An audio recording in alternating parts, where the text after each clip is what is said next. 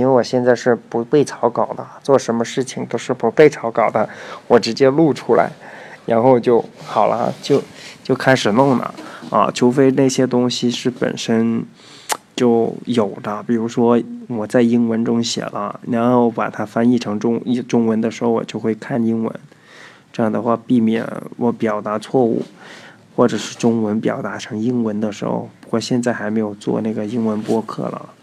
所以也没有那个东西。